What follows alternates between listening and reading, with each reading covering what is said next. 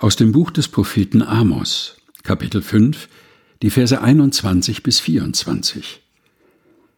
Ich hasse und verachte eure Feste und mag eure Versammlungen nicht riechen. Es sei denn, ihr bringt mir rechte Brandopfer dar. Und an euren Speisopfern habe ich kein Gefallen, und euer fettes Schlachtopfer sehe ich nicht an.